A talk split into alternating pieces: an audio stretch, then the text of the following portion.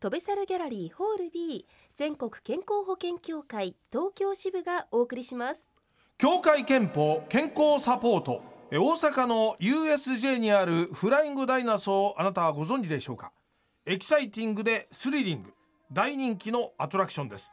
実は文化放送協会けんぽ健康サポートにもエキサイティングでスリリングなコンテンツがあります。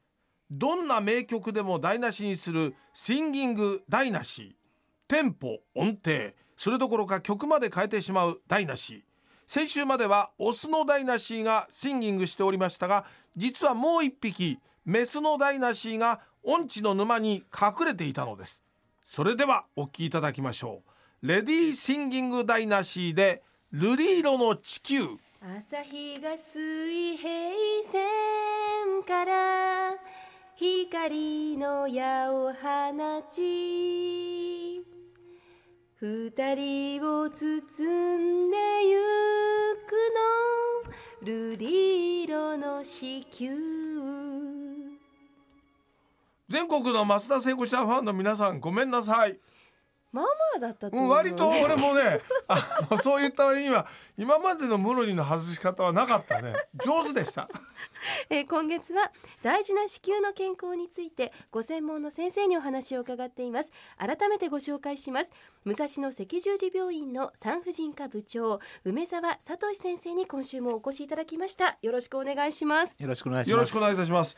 えー梅沢先生からも繰り返しですね、その検診で早期発見すれば、えー子宮頸がんの治療は難しくないというお話が出てるんですが、えー今週はその治療方法について教えていただこうということなんですけど、まず梅沢先生、どういうような治療があるんでしょうか？そうですね。まあ、はいあの一般的にがんの手術っていうことになりますので、まあ手術、うん、放射線、はあそれからまあ抗がん剤を使う化学療法大きく三つだと思います。なるほど。これまあ早期発見かどうかでその治療方法っていうのはどのようにこれ変わってくるわけですか？そうですね。早期発見の場合はですね、あの先週も先々週もお話ししたと思うんですけども、子宮の出口のところにできうんそう言ってて局所感染を契機に起きるので、まあ部分的ですぐどっかに飛んじゃって、まあ転移って言いますけども、そういうことはほとんどなくってあー、まあその部分だけその病要するにウイルスにやられたところだけ切り取れば、うん。まあ早期の場合は治療が可能です。えーで治療のその様子っていうのはえ成功率ともか結構いいわけですか？あのですね、まあ部分切除、うん。まあ専門的には円錐切除って言って膣の中に少し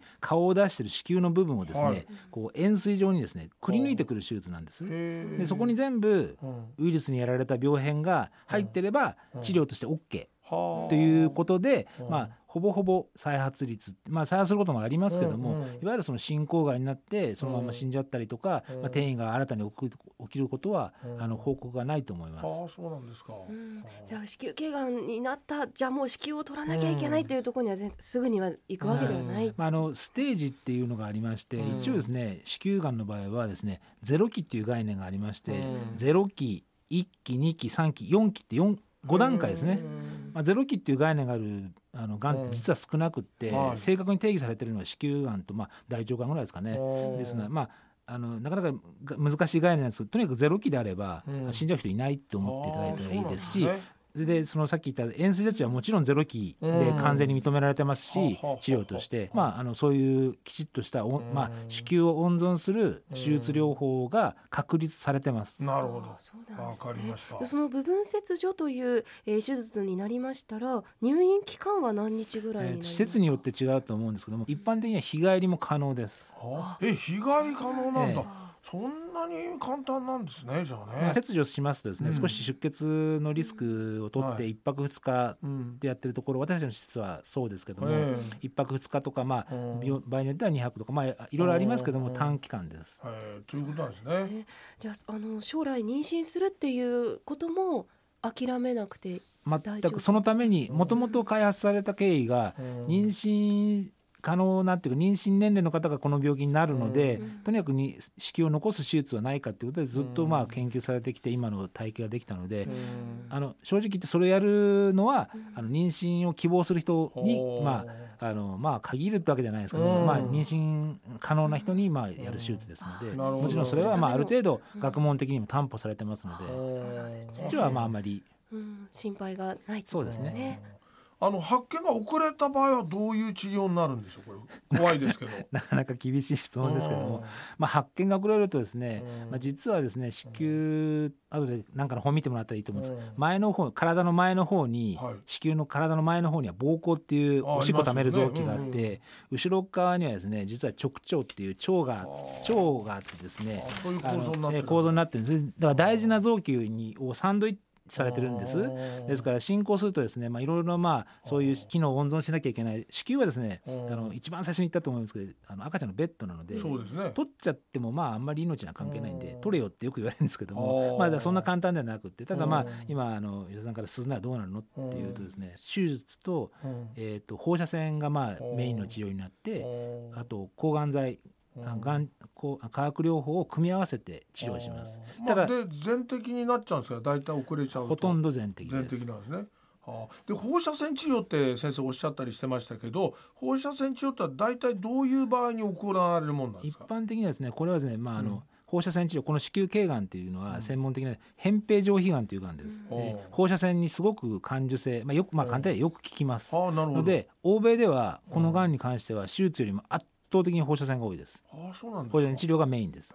ただ日本はその手術を主体に発達したので、うん。今でもまあかなり進んだものは放射線手術ができないものはうん放射線になりますけども、ええ。まあ、あの手術とまあ放射線両方うん。まあの治療成績は同じぐらいなのでうん。どちらか選ぶ、まあ、例えば年齢だったりとか、うん。あのまあその機能のうん。温存の仕方にかによってまあ選ぶことになると思います。あと化学療法になるっていうのはどういうケースの場合なんこれはでですすね、まあ、その中でもうん。進行してて、まあ、手術だけ放射線だけでは治らないよっていう時にですね、うん。まあ、その転移を抑えたりとか、まあ、場合によっては放射線と一緒にやる放射線化学治療同時療法っていうのを今今やってるんですけども、ええ。まあ、あの副作用はまあ一緒にやるので辛いですけども、うん。効果の方はあのかなりある。そうです。ことですね。で治療成績もまあ大体10%ぐらい押し上げるんじゃないかって言われててはあ。日本でも導入が進んでて、はい。5年ぐらい前から非常にまあ盛んになってるっていうか、はあ。まあ、メインの進行がんにはメインの治療になりつつあります。なるほど。わかりました。